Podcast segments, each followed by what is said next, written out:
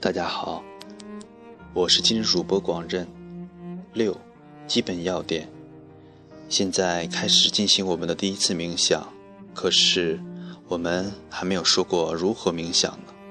藏族人关于如何教授冥想，有着十分强烈的观点。自然的，按照符合逻辑的进程，可能要先从技巧讲起，也就是如何冥想，然后再讲冥想的内容。但是在西藏，他们两者一起教，而且这样做有其特别的原因。藏族人强调，除非你的冥想对象是有德的，也就是能够让你的意识变得更好的对象，否则你就绝不应该冥想。所以，即使是刚开始，我们也要观想一个美好的、实在的对象。在以前，有人太沉浸于冥想的过程，而迷失了冥想的整个目的。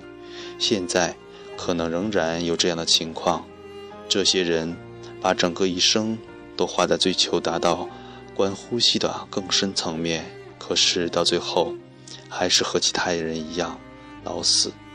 冥想只是一个工具，和其他所有的工具一样，它可以被用来做好事，也可以被用来做坏事。千万不要以为冥想本身就是我们的目标。它只是迈向目的的一条通道，但是我们必须知道如何正确的走这条道路。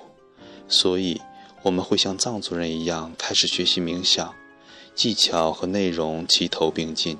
在学习这些实实在在的冥想之前，我们还会更加加一些关于冥想技巧的小段落，叫做冥想贴士。